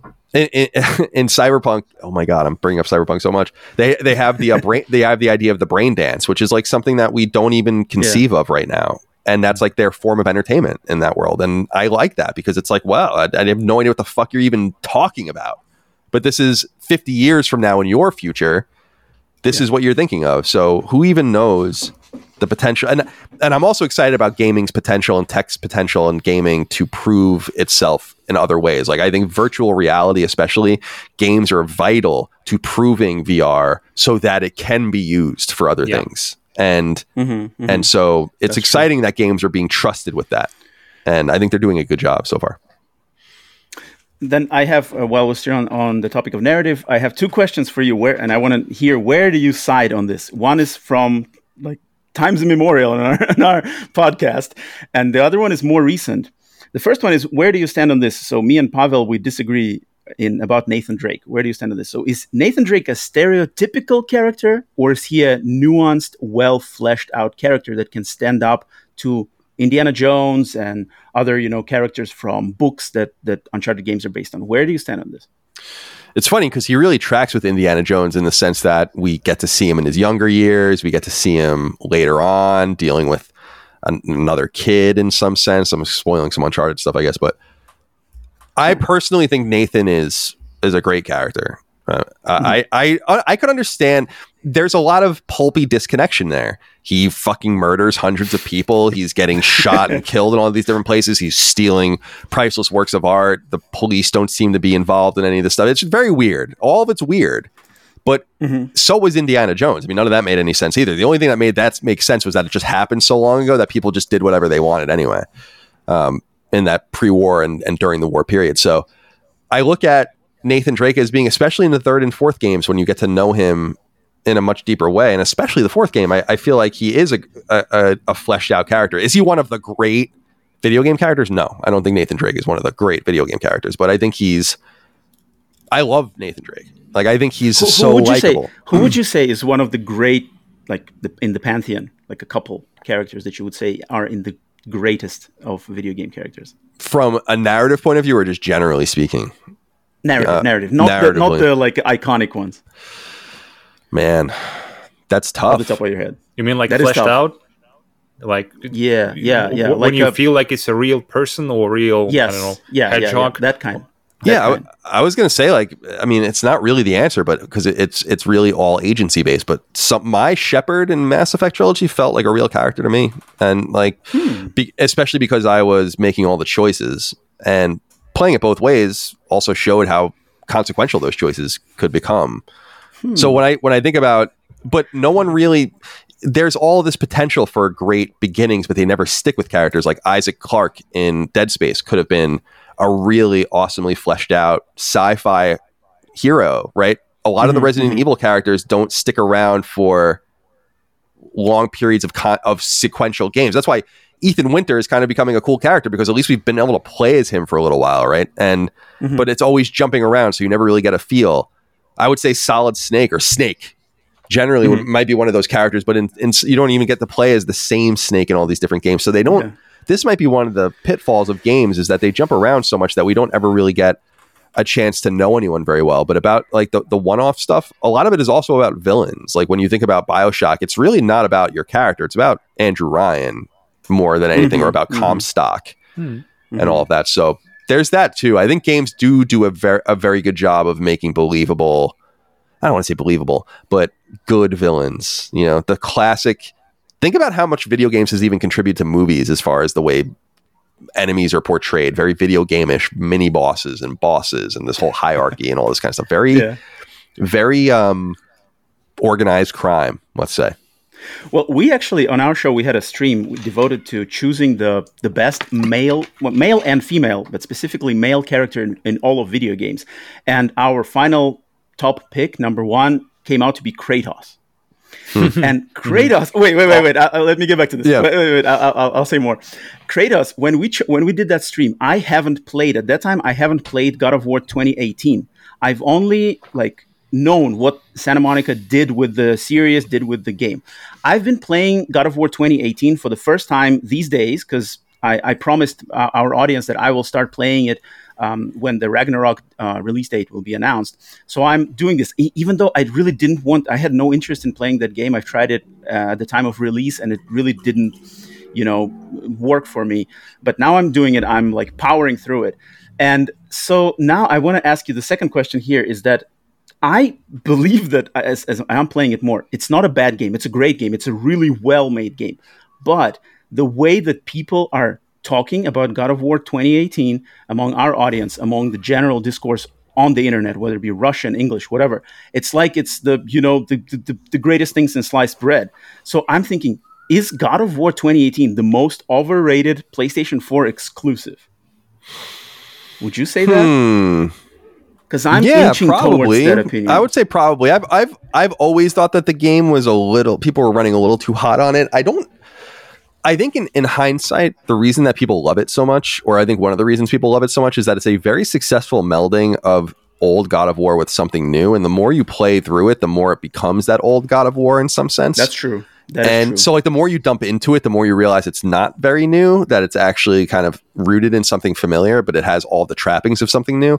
And i think that might have been the the genius of the game because it's kind of linear but it's kind of not. It's not really open world but it's got like a hub world kind of thing and you mm-hmm. can you can backtrack but that wasn't really a thing in god of war. But you're not really you're not really you have like a deeper leveling system but you're not really leveling up kratos. You're leveling up all this different shit and his weapons and all these different things. So it's it's I think they had a very nice marriage of old and new that made God of War work, and I think 2018, and I think that's why people like it so much because I think it was very tr- more true than it seemed to be to old God of War. Mm-hmm. But Kratos is Kratos is cool in God of War 2018, but I'm not ready to call him anything great because I, I, we don't know him well enough. And Kratos in the old games was awful. I mean, Kratos, I hated that. I like God of War was so I, I liked the God of War games back in the day, but uh, playing those games rather. But the uh, Kratos was a turnoff to me. I was just like, oh man, eh, just screaming, and there's no. Know, it's, It's just rage sad. all the time, angry all the time. That's, yeah, that's, I, I that's get it. I mean, his family's killed and he's enslaved, basically. I get it, but it's just, I don't know. There was a lot more love and heart in in um, God of War. I assume the female was Ellie, right? That won your contest. no, actually, actually, the female was fragile from Death Stranding. That's an awful answer. That's an awful was, that's answer. pretty bad. We were ashamed. I was like, we gotta redo that. Fragile, But we, what? But we, I don't know. We also we also chose uh, a weird tier. Ma- no, it wasn't Right, a tier right, maker. right. It was some kind of it was some kind of website that gave Oh, us. Like, so it was the, like a bracket. The choices. So people yeah, got it was a out. bracket, and Yeah. it was really limited. There was no Ellie. There was no, and we're like, oh shit, where, where do we get I, ourselves? th- I into? think Okay, like 20, 30 percent we didn't even know. The uh, like It Like, was like who's this? LOL It's like- characters. it's like Japanese uh, RPG, like somewhere. Man, that's that's bad. That's a bad answer. I, Yeah. But Kratos, I, but I think it, it goes to show you that storytelling in games, because it's different and because it's broader, don't necessarily revolve around their protagonists as much as they revolve around world building. Like one of the things books. I, I, I'm- I love reading, you know, like a lot of people do, and some books take a lot of time to explain their worlds and and show you what's going on and give you a, a good illustration, a visual third eye illustration. Games can just show you, and Mhm. That allows a whole vacuum to be created where they can do so much more with narrative. When you think about a game like The Witcher 3, for instance, and all the different NPCs you meet, how everyone's well written and all this kind of stuff, like that's not even really possible in a book because all the time has to be wasted to be like, now we're going here, and this is where this person is, and this is where it is in relation to this, and she looks like this, and her hovel looks like this, and here's what she says, and here's what you say, and and in games you just kind of show, don't tell, and then it allows the characters to live. The narrative lives through the world building, but also the dialogue, and and we're still nascent in that space. I think we're so still infant in that space in terms of games. know, The the marriage of motion capture and the technologies and the acting and the performances, getting better and better performances, making sure the performances are equal. One of my big um, complaints about the quarry was just how uneven the VO in that game was. Like there was just some awful, awful VO in that game. And I couldn't believe it. Like I couldn't even believe it. And so they have to be balanced and, and we're learning well, I don't want to say we, I'm not making games at that level. They are learning that I think that it's about not even the depth I'm sorry, not even the breadth of the world, but the depth of the world. Not even about how much is there in terms of geography, but rather what you're building into it. That's why I'm especially excited about Grand Theft Auto 6. And I think Dustin mentioned it on Sacred Symbols that the idea, or maybe it was Chris, the idea that they could create a city like Liberty City where you can go into buildings where it doesn't matter that you leave the city. The city is not very big, but it's so incredibly dense. And imagine the storytelling possibilities there. So I don't know. I'm on a diatribe now, but that's that's kind of where I'm at with it. Like we're just we're just though games like we said are adolescent. I think narrative in games is mm-hmm. in, in in its infancy still. I don't think we've seen anything yet, and I think games like The Last of Us and Bioshock will be looked at as like the the the uh, Citizen Kane and the you know Gone with the Wind one day of games, like where people will probably just mention them and reference them, and they'll be vaunted, but maybe not even played by a lot of people. Right. Like I've never seen those movies personally. I've seen Gone with the Wind a little bit, but like I just trust yeah, you know what it's like, about, right? Yeah, yeah I get you it. Know, well, we, someone right, gets like, away with the wind or something like that. Yeah, it's like a, a windy day. we know it's the hallmark of, of film. We don't necessarily care anymore, right? Just or like it's it, yeah. they're not truly the best films anymore, and so that's kind of fun to think about that potential when we look back at, at a game like The Last of Us or The Last of Us Part Two, and we know they're great, but it's like, man, that's like nothing now. It's so funny yeah. we thought that that was like the epitome. It's exciting to be at, yeah. at this like this point of infancy. When you were describing yeah. the moments uh, in, in narrative, I, I, some for some reason just one moment came to me, and it's from a game that Roman is, is uh, very fond of. It's uh, Edith Finch, and the moment on a fish factory, and the moment when you when you especially when you know what's going to happen, like when you played for the second or third time, and uh, in these mo- in these moments when you just you know what it's what's going to happen. And you are the one that's moving the story like that's moving the events. Without you it's not going to happen.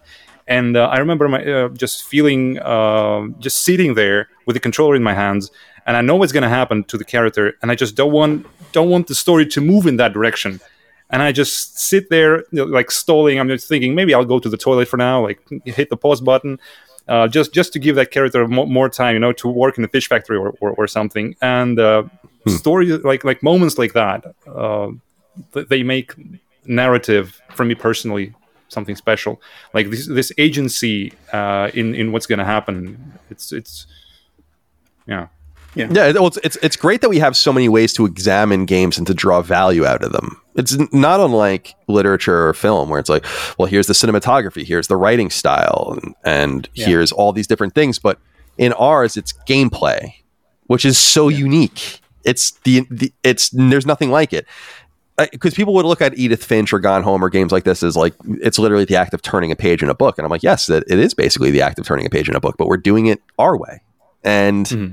It's cool. It's fun. Yeah, I love it. it I love I love walking simulators. People people I use that term disparagingly, but I uh, we need to come up with a different name, a better name than that, Gone Home like or something like that. But I yeah. I dig the I dig the calmer games that try to tell you something and that's not so in vogue anymore. I think people have gotten away from those. The everybody's gone with the Rapture, the vanishing of e- uh, Ethan Carter, that kind of stuff. Mm-hmm. Mm-hmm. But I kind of like that people were exploring that. It seemed a little pretentious at the time, but I, I don't think so in hindsight. Yeah. Speaking of video, of changing names, video games like as a term itself, like sounds some, some like something for kids and uh, yeah we, we had a conversation about that uh, in one of our podcasts like video games it, it, it's like it's it, even now it's so much more than video games it's so much deeper right now it's not just a, a dude like jumping over barrels it's it's it's it's yeah it's it's, it's maturing and uh, the name should reflect that as well so yeah i don't yeah. know like i don't you're right in the sense that like i want to get rid of the video at the very least like gaming is I'm fine yeah. with. The only confusion is that's fine. Everyone knows what you're talking about, except for people in like the gambling industries, because gaming to them. If you go to Nevada, if you go to Nevada, there's literally like the Nevada Institute of Gaming and you know things like that, like that, and they're talking about that kind of gaming. But I agree, yeah. it doesn't. It's not quite all inclusive anymore. But I'm so I'm also of the mind that people are just too worried about labels. Like I I don't care what people call me. It's mm-hmm. I and I don't know that the nomenclature is ever really going to change. It just seems to have been grafted on to what we are, and it's almost become an ironic term as we know now. So I don't know because like what else would we be? And we, we- it's almost it's what I've said on Sacred where we don't call movie. You're a movie viewer. You're a movie fan, or like it's like you, you just watch movies. Everyone likes movies. Maybe maybe you're a, a more of an aficionado than others. I think games will eventually get to that point as well.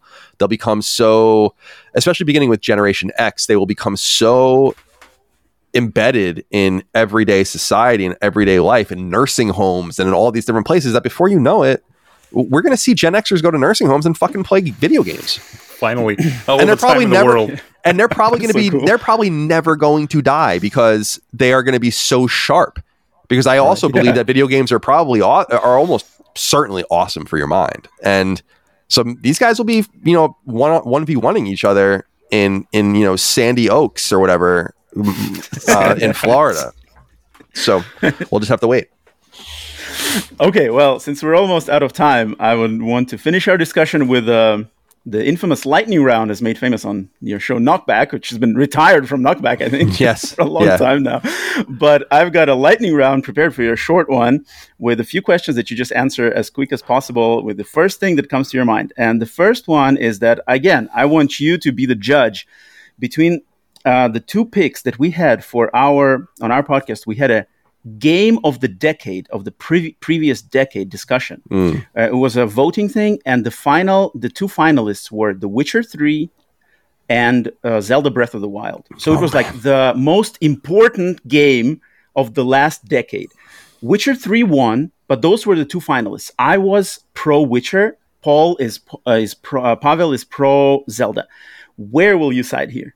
Yeah, I mean, I would pick neither of those for my choice, but out of those Yeah, two choices, um, Zelda's, 2010 prob- Zelda's probably going to be uh, looked at as the more important game. I think Witcher was a Mm-hmm. very, very finely executed version of things that we've seen before. Zelda was, in my opinion, the bastardization of Zelda, but everyone really liked it, and that was something truly new. So I Mhm. would say that that game will be the, the looked at as m- more the game of the decade. I would choose The Last of Us. Hell as yeah. the game of the decade. Uh, you would choose The Last of Us. Yeah, right? I think so. Yeah, the first one. the first one. I, the second one technically did come out in the decade, but I think you have to start with the first one. I think the second one's actually even better than the first one, but you have to play the 1st one Mhm. first, and that's that's a seminal game in my mind. Okay, okay. Uh, uh, the other the next question from Grantman, from our listener Grantman, and he's asking you: when you sign or you used to sign an NDA Mm. uh, with a with a company or whatever publisher, did, did you really keep quiet, or did you actually still share the details with some close friends of yours, as long as it's you know off the record? Yeah, I mean, I think it would go both ways. Like sometimes we would sign NDAs on behalf of the site, so it would kind of be expected that you would share that information with certain people, and then it was kind of just on you, or it was often the editors in chief would sign the NDAs on behalf of IGN. Um, often they Mhm. never even trickled down to us. But yeah, I've um, have I broken NDAs? Not in any catastrophic way. I mean, I, I don't like. I would. T- you're technically like not supposed to say anything to anyone about Yeah, yeah, anything. but I would say like things to people that I trusted, and nothing I ever said got out. So it was Mhm. yeah. But I haven't been under NDA in so long. I haven't signed. I think the last NDA I signed was when Red Dead Redemption Two came out, um, and I Mhm. got that early, and I signed the NDA, and I didn't break that NDA. So um, yeah. Okay. okay, moving on. The next one. What is the craziest or funniest memory of your life that is involves a Russian person? Russian bird. I guess we're What do you talking about your granddad, now. We're moving to the granddad territory. Russian person. How, let me think about my interactions with Russian people because I have met Russian people. Um, Craziest or funniest, or just out there? I don't know. I honestly, this I remember this isn't crazy or funny, but I think I might have said it on our show. Is like the most memorable engagement with people from that side of the world was my interactions with people from 4A games, which are in Ukraine. Obviously, they had Russian people working for them. Um, I met them in 2014 at E3 when they were showing Metro Last Light, and that was during the whole Crimea crisis. And so that will always be my most memorable because I picked their brains off the record on what was going on over there and how they felt and family and interpersonal conflicts on the team if there were any there weren't uh, uh, you know but like because they're russians and they're ukrainians and all these kinds of things so that is my my biggest uh my biggest memory also my time in europe um uh, when i go to europe I, you sometimes see like russian tourists or just russian people that are there um always incredibly well dressed i noticed um in places like Mm. germany i don't know why they seemed like they had a lot of money when i would run into these to these russian folk Okay. yeah. Oh, Okay. and and on Long Island where I'm from, um, Mhm. the there's like I think some some Russian mob connections there or something, and they run like the strip clubs in, in Russia or in on Long Island. So Okay, that's the story for another day, I guess. okay, next question. Your three favorite Russian made or Russian themed games? Three favorite, or off the top of your head. Russian-made. I don't even know if I pl- well Russian themed games. I would Metro. Whichever. Okay. Actually, I might, bec- I might I have Metro 2033 the uh, the book as well. So I would say the Metro games. But what are- what is another game that I didn't play Stalker, but that takes place in Ukraine, doesn't it? Um, Yes. let me think. Tetris. Oh yeah, Tetris. Tetris. Man, my I'm, I'm like, I just took a hit of my thing and I like hit the wrong pipe here. Oh, But uh, yeah, what other games did I even play? Let me look at my what. Other, yeah, Tetris. What other games take place in Russia that I played? Maybe a 007 game or something. Um, what are the other options? GoldenEye. Hmm. Oh, yeah, well, that, that was the question to you. I'm like, don't, don't Oh, I me thought on maybe the you would know what the other options even are. Because all I can think, well, because that's why I was so interested in Metro was uh, the uniqueness of playing from a Russian perspective, or at least in a Russian environment. I don't know why more games don't take place over there. I think it would be really fun. Actually, I played SnowRunner, and that I think is that there's a Oh. Russian component to that game as well. I think that even is a Russian made game. One of my Um, favorite games. Just like such- Colin, I did you love it. play Metro with Russian or English uh, dubbing? Ooh, I don't remember. Um, I would assume I played it with English, but I, I don't remember. That, Yeah. that, is, that is a good point. What about? Oh, you know what? Metal Gear. Well, Metal Gear Solid Three. A lot of interactions with the Russians in that game, Oh yeah. and I Yeah, I had yeah, given the true. feedback that it would. They all speak Russian in that game. Actually, almost no one speaks English in that game, but it's in English. And I had said that it would have been Mm-hmm. so much cooler if it was all in Russian. Uh, like how neat that would have been if like the core game was in Russian. You could play it in English if you wanted. So that would be another example, and that's in Russia. So th- there's parts of that game that take place in Russia. So that would be a good example as well. But there's just not many. Mm-hmm. There's not that many that I can think of. I guess World War II games. A- anything in the Um, Eastern Front okay. would, I guess, be in in there. There's probably World at War probably has parts of Russia in it. Uh, Vanguard? Go- go Vanguard, maybe. Stalingrad? Yep, Stalingrad exactly. So, right. but Metro are the only games I can think of of a AAA quality that are explicitly taking place there, and I can't think of any real Russian companies outside of Saber Interactive and others who are not even really technically Russian anymore. What am I missing? Um, am I? uh, Well, there's a lot of like indie games, like Loop Right. Hero, Mother Russia Bleeds, or something like this. Right, right, you know, okay. that kind of stuff. But we need yeah, more I, of that. I don't expect very a ton. similar Yeah. to China. I think we should really try to break this this place open and like there are games being made there that are great, no doubt. We need a better market for them. Dude, That'd be awesome. is a. I, I, I, uh, allow me to interject here. That is why I, I really hope I one day can come on Sacred Symbols again to talk about the China Hero Project and all those games because I know personally j- developers in China who are super talented, super hardworking people who can't get through the censorship and can't get their games to be noticed anywhere. I just wish I could. I could like tell you about them because Well, you, and would be- we- you would be impressed. And the converse of that too, that would be awesome. And the converse of that too is that, and we talked about in our own game, Super Perils, that we had to make an edit to the game to get it on PlayStation because we called Taiwan a country in the game. Yeah, yeah, that is that is bizarre. Oh my god, that's I can't believe that. Ah. So I'm surprised that wasn't a bigger news item, but no one wants to write anything that can potentially help me. So That was, that Um, big for me because I'm because I'm invested into that into that shit. Yeah. Okay, two two last questions. Final Please, questions. First comes from a certain Pavel, host of a certain podcast, and a topic that is really close to his heart is Colin. Wh- where would you side, Mac or PC? What are you personally uh, using for your for your I'm a, production? I'm a P, I'm a, I use PC, but I use an iPhone. So you know, I'm, I I consider myself a little bit of both. At IGN, I had a MacBook, but I'm just much more comfortable on Windows. So I use a PC, but I I'm an iPhone stand totally. I, I love, and I had an iPad and all that, but I don't like tablets. But yeah, so I'm I'm a mm-hmm. PC guy, but I don't play PC. I don't play games or anything like that. I just I'm just much more comfortable. It's much more user friendly for a luddite like me to be on PC. I think than than um than an iMac or something like that. Okay. And the final question from a certain Roman from another certain podcast, who is also a craft cocktail aficionado like yourself, the White Russian or the Moscow Mule? Moscow Mule is is more tantalizing just because the white Ru- I, I, anything with milk and like I don't know. That's weird. It's weird. It, that's too weird for me. Um, although that's very very connected to the Big Lebowski, which is like one of my favorite movies. That's his drink is the White Russian. But yeah, I'd take a Moscow Mule. But my any I'm a bourbon guy, so I'm always going to go for old fashioned and anything Yeah. working off of that. Manhattan once in a while, but yeah, typically typically an old fashioned. All right. Okay. Well, Pa- Pavel, do you have anything else to, to put in here or No, write we're it down? good. Yeah, yeah, yeah. We've taken up enough of Colin's time. True. So thank you once again for coming on the podcast, joining us. Huge honor. Like, thank you so much, Colin, for, for taking Thank you, thank you guys. Uh, we, I appreciate the kind words. It was very fun. I'm happy to do the show, and uh, I wish you guys the very best all over the world. I don't want to be involved in any of these conflicts. So everyone, take good care of yourselves out there, please. Neither do we. Neither do we, but that's the world we're living in right now.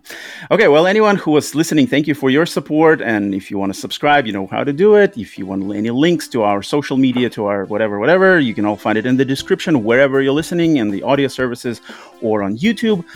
Anyway, go to our Boosty and Patreon if you want to support us monetarily, which is the best way to support us, and if you really like our show. And of course, if you want to check out Colin's content, if you are not familiar with it and you can take it with English, because I'm not gonna I'm not gonna slave myself to subtitle and, and translate everything to Russia like I'm gonna do with this one hour and 45 minute episode. Whew, I'm looking not looking forward to that, but I gotta do it. But but yeah, I'm, I'm like I'm, when I was listening, I was like, oh my gosh, this is so dense. I'm, I'm just like this is gonna be hard to translate, man, and I gotta do it in a rush because I gotta do it for our uh, Patreon supporters. It's got early access and shit. Yeah, so mm, thank you again, everyone, for listening. Thank you, Colin, for joining us. Hope it's the first time, but not the last time. I hope so. And yeah, uh, best of wishes to you and yours, and hope to see you again. Pavel, Yeah. thanks to your Yeah, conversation. It's been a pleasure. Yeah. Yeah. Bye, guys. Bye.